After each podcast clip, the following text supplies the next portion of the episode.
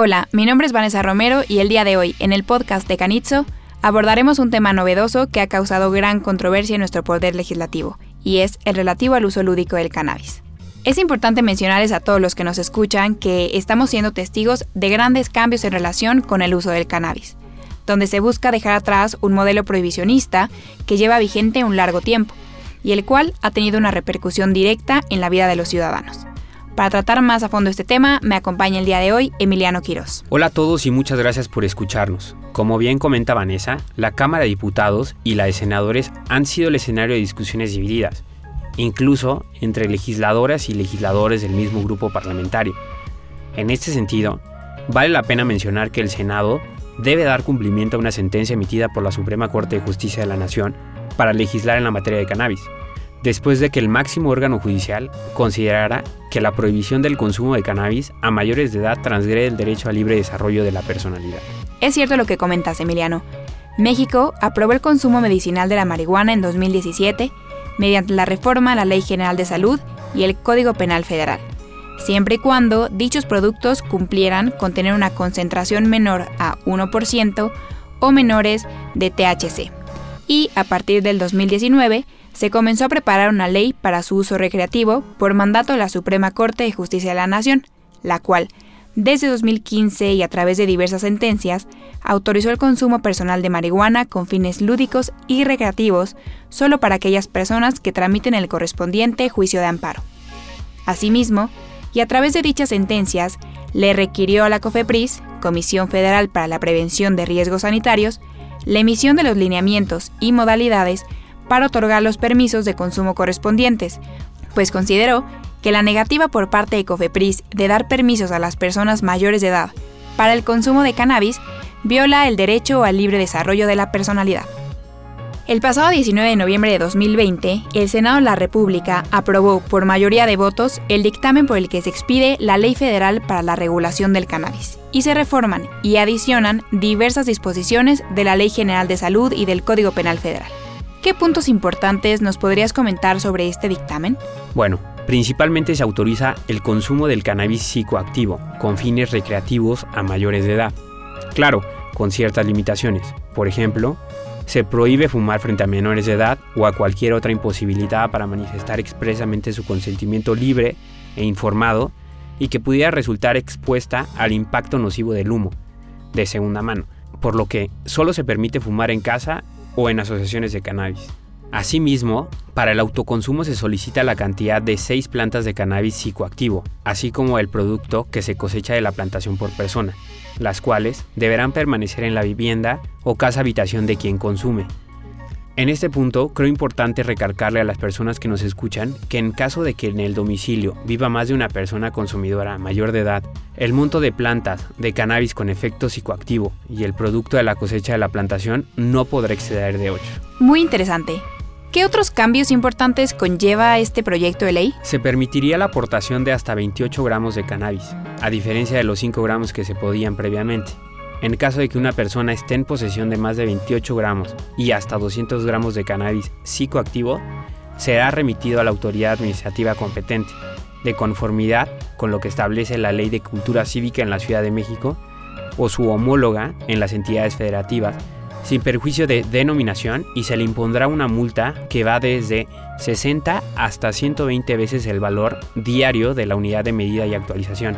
En este sentido, la posesión del cannabis psicoactivo solo será sancionable penalmente cuando sea mayor a los 200 gramos. Me parecen cambios muy relevantes y sin precedente en nuestro país y como bien comentas, efectivamente se busca dejar atrás el modelo prohibicionista que ha imperado en nuestro país por décadas.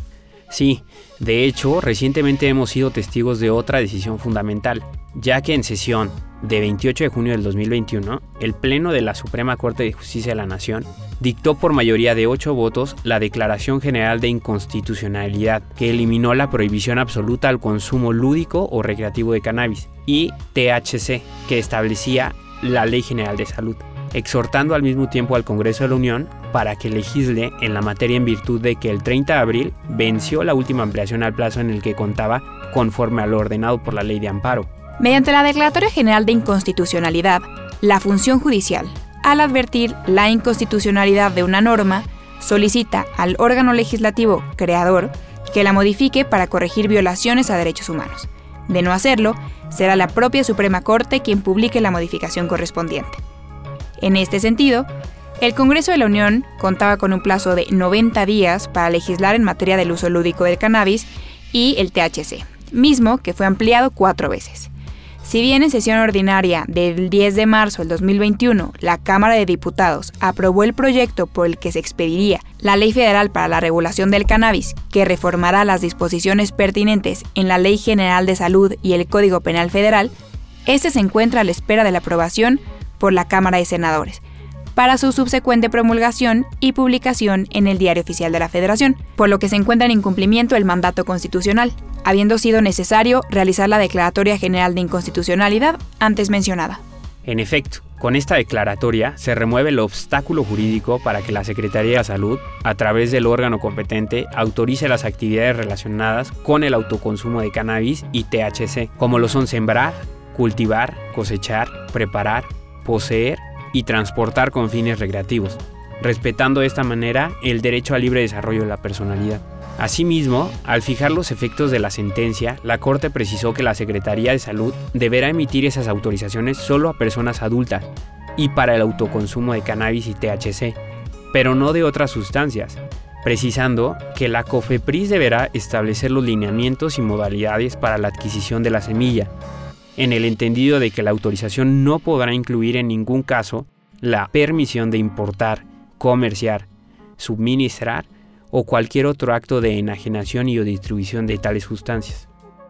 Derivado de este punto anterior, consideramos importante mencionar que nuestra firma presentó el pasado 21 de julio de 2021 ante la COFEPRIS una solicitud para el uso adulto de cannabis, sin que a la fecha hayamos obtenido respuesta.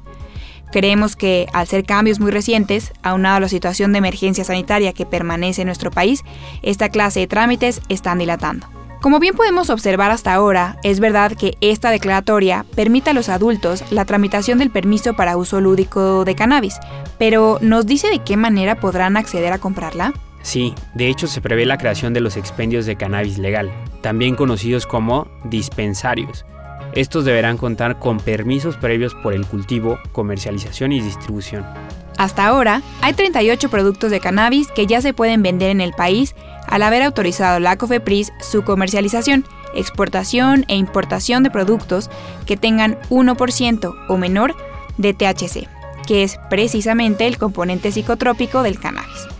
De los 38 productos, 21 son suplementos, 9 cosméticos, 6 alimentos y 2 materias primas. Muy interesante, Vanessa. ¿Deseas agregar algo más?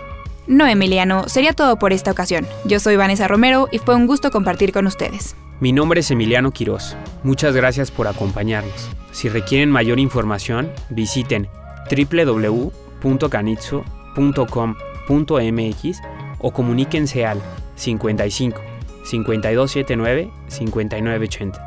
Gracias. El contenido de este podcast es meramente informativo y no representa una opinión legal por parte de Canitzo.